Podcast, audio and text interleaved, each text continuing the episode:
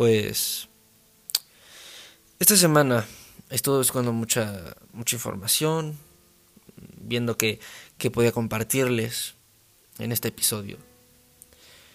Y no sé qué pasó. No sé si me harté, si, si vi algo más, si me saturé de información, no, sé qué pasó, pero no sé qué, qué estamos haciendo. Porque, a ver, lo que está pasando en el mundo, aparte del coronavirus, aparte de, todo esto, el problema por el que empezamos el episodio, para saber qué podemos hacer por el mundo. Y para eso tenemos que saber cuáles son sus problemas. Y bueno, antes de que el coronavirus pasara, eh, los niveles de, de, contaminación en el aire eran muy elevados y gracias a que pues hemos, nos hemos resguardado en casa, la naturaleza eh, pues, pues no ha tenido tantas trabas para seguir con su funcionamiento. Y eso está increíble. Pero, pero ¿qué pasa? ¿Qué va a pasar cuando se acabe la cuarentena? Cuando, cuando volvamos a la normalidad, entre comillas. Siento, siento que, que puede haber un rebote. Porque mucha gente va a salir, porque ahora están diciendo rayos, cuánto, cuánto me hace falta una fiesta, eh, no sé, cuando se acabe la cuarentena, quiero irme y a Italia, a Francia, tal vez en Europa, ni a China, ¿verdad? Pero quieren ir a otros lugares, quieren eh, no regresar a su casa en una semana, en un mes, quieren comerse el mundo, quieren recuperar lo perdido. Muchas, muchas personas que les he preguntado y no, que nada más me han comentado, me dicen eso. Entonces es muy probable que haya un rebote de tanto de actividades como, como de contaminación. Y, y eso va a estar va a estar muy feo lo que tal vez ahorita estamos viviendo algo muy muy malo, pero lo que viene no es bonito. Todavía no no, no hay un fin estimado para no no hay una fecha estimada para que pase esta tormenta posiblemente apenas estemos esté llegando la tormenta. Tal vez ya pasó. No lo creo, no lo creo. Y, es que entre muchas cosas que, que, investigué, pues me enteré que el suelo, el suelo con el que plantábamos nuestros vegetales, nuestra comida, eh, se está perdiendo, está siendo, está siendo menos fértil. Y, y estamos perdiendo este suelo más rápido de lo que se forma. Para que se forme ese suelo tardan muchísimos, muchísimos, muchísimos años. Y, los estamos perdiendo de una manera acelerada, a lo bruto. E insisto, las personas deberían de hablar de esto. Y creo que eso es lo que hacemos o al menos tratamos de hacerlo. Porque si los combustibles fósiles son tan malos, ¿por qué los seguimos usando? Sin restricciones, siguen siendo legales. ¿Por qué, por qué los seguimos produciendo? Entiendo que, que pues hay intereses, dinero de por, medio, este, ya mucha gente invirtió en esto y pues no quieren perder su dinero, pero con el dinero no vivimos. Bueno, depende de cómo lo quieras ver, pero, pero por dinero estamos quemando nuestra casa. Velo de esa manera. Es como, como si vivieras en peldaños, sobre unos peldaños, y ganaras dinero cortando esos peldaños. En algún momento esos peldaños no van a resistir, se van a caer, y toda tu casa se va a caer con ellos.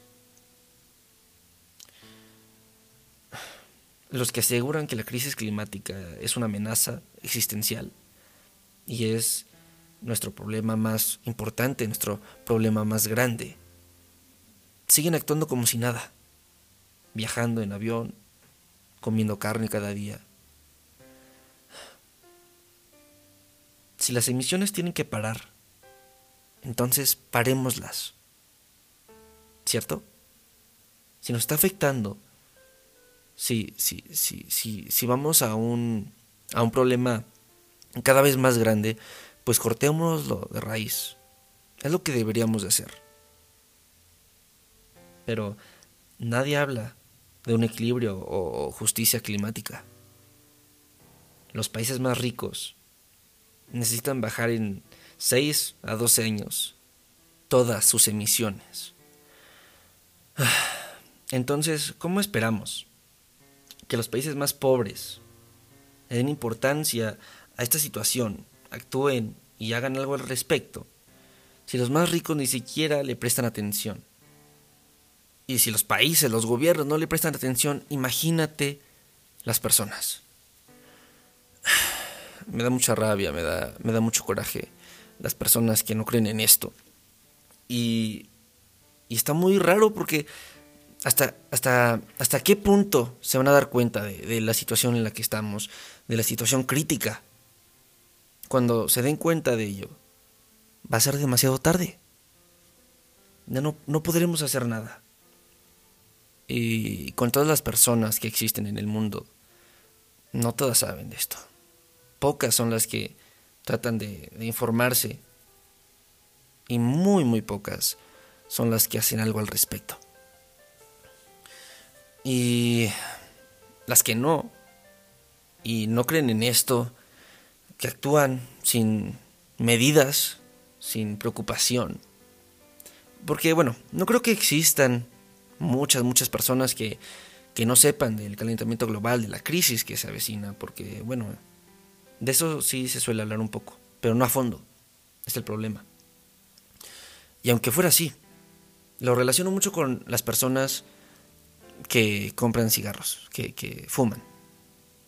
Porque aunque en el empaque diga que te va a matar, lo sigues consumiendo. Es un tipo de adicción. Y, y si, si, ese, si esa cosa tan pequeña como fumar te, te, te puede llegar a matar, imagínense si les decimos a todos, y si todos supieran, supieran que que si siguen consumiendo carne, si siguen viajando, si, si sus acciones no son cuidadas y no son pensadas para, para un bien mayor y, no cuiden lo que hacen, si supieran que eso también nos va a matar, pero a, a todos los humanos y, y a todas las especies y todo el mundo en general, ¿lo seguirán haciendo? Creo que es el mismo concepto. Mm, también, por ejemplo, con, con el plástico. En el episodio pasado comentábamos que el plástico es ya es muy necesario en nuestras vidas. Y hablaba que hay que buscar un bueno, y se hablaba que hay que buscar un equilibrio entre el plástico y nosotros. Porque el plástico eh, es bueno para nosotros, o sea, nos ha, nos ha servido mucho, pero lo hemos usado mucho y eso ha traído consecuencias. Nos trae consecuencias. Entonces se buscaba un equilibrio. Pero será lo mismo que con el cigarro. Eh, un equilibrio sería, en lugar de cuatro cajetillas a la semana, solo dos cajetillas a la semana. Un día sí, tal vez un día no. A eso, si a eso lo llamas equilibrio, perdóname, pero esa no es la solución. No es como disminuir la mitad de, plástico. Buscarle un equilibrio entre no usar tanto plástico y usar plástico. No, no. Eh, es, es absurdo como fumar media cajetilla en lugar de una cajetilla al día, no sé, por decir algo. Porque se, seguiría usando mucho plástico, porque hay muchos humanos en el planeta. Entonces, aunque esté regulado que los lunes se, usa plástico y los martes no, y los miércoles sí, aún así sigue siendo bastante. En fin. ¿Y cómo lo vamos a tomar en cuenta? si no se habla de esto? No hay reuniones de emergencia, no se habla de esto en las noticias, periódicos, radio. Nadie actúa como si esto fuera una crisis.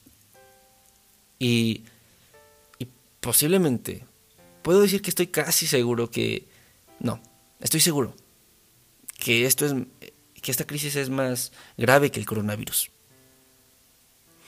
Porque... Porque sí, e, es así de simple. El, cambio climático puede matar a toda la raza humana. A todo el planeta entero. No el cambio climático en sí, sino muchos factores que se unen, muchos puntos. Puede ser el cambio climático, que en sí, bueno, se conforma de muchas cosas, entre ellas el dióxido de carbono, el metano, que ese se genera eh, por la, ganadería, nuestra, nuestra demanda de carne, así que se produzcan muchos, eh, bueno, mucho ganado, que libera mucho metano, el dióxido de carbono con los combustibles fósiles, entre, bueno, muchas otras, también plástico en el mar, nuestro, nuestro modo de, usar las cosas, nuestro modo de, ver las cosas, de comer, de, de vivir en sí. Todo lo que hacemos puede o beneficiar o no al planeta. Puede beneficiar o perjudicar al planeta con una simple acción. Solo ponte a pensar que esa acción que tú realizaste la hicieran todas las personas que viven en el planeta. Puede ser plantar un árbol, que sería increíble, o tirar una botella de plástico al mar. ¿Mm? Si lo vemos exponencialmente cambia muchísimo. Muchísimas, muchísimo, muchísimo. Cada vez somos más personas. Y, y todas las personas quieren todo. No se puede. Es imposible. Por eso, y más cosas, el cambio climático es más grave que el coronavirus. Y volvemos a la pregunta, ¿por qué no se habla de esto igual que el coronavirus si me dices que es más grave? Bueno, porque es grave y nuestra acción y nuestras acciones repercuten en esto, pero a largo plazo. Por eso no nos damos cuenta de ello. Eh, bueno, largo plazo, unos 10, 20, 30 años. Ah, para ese entonces, o lo habremos logrado, o habremos fracasado. Y no se podrá hacer nada, nada al respecto. Por eso muchos dicen que el momento de actuar es ahora. Ya. Era para ayer. Y... Y qué tristeza ver que no lo estamos haciendo. Posiblemente, no sé, en lugar de, de, este episodio decirte cosas tristes y decirte que, eh, o, platicarte estos problemas que estoy teniendo conmigo mismo acerca de estos temas, te pude haber eh, dicho algo muy inspirador y terminar invitándote a que actúes ya. Pero puedo estar seguro que hay una persona que después de escuchar eso, eh, no sé, pedir, pedir a domicilio una hamburguesa doble o si está con su familia, tres, cuatro hamburguesas dobles, en lugar de alimentos un poco más ah, sustentables, se le podría decir, tal vez más veganos, más vegetarianos. O si no quieres eso, también hay otras opciones que no necesariamente son veganas y no tienen tanto daño y no, no hacen tanto mal al ambiente como una hamburguesa. Porque pues desde, desde su producción, eh, su, contaminación por el metano, cuánta agua se necesitó, etcétera, etcétera. En fin, siempre va a haber alguien que, que esté de acuerdo y aún así no va a actuar. Porque tal vez crea que tiene problemas más grandes. la mente de cada persona es un mundo. Tal vez no podemos hacer que cambien, pero podamos darles a elegir. ¿Qué quieren? ¿Un futuro o nada? Esa es la pregunta del millón. Y aunque se ve muy fácil y muy obvia, muchos parecen no hacerle caso. Y, y estoy harto. Ya no sé si, si vaya a servir todo lo que estoy diciendo o si solo yo me escuche. No, no, sé, nadie parece interesar de estos temas. Son pocas las personas que se interesan de verdad y quieren, quieren ser parte del cambio, parte de la solución, en lugar del problema. Mucha gente quiere, pero no quiere sacrificar su comodidad, su confort que ahora tienen. Con que ¿Con qué motivo? ¿Cuál es el objetivo de eso?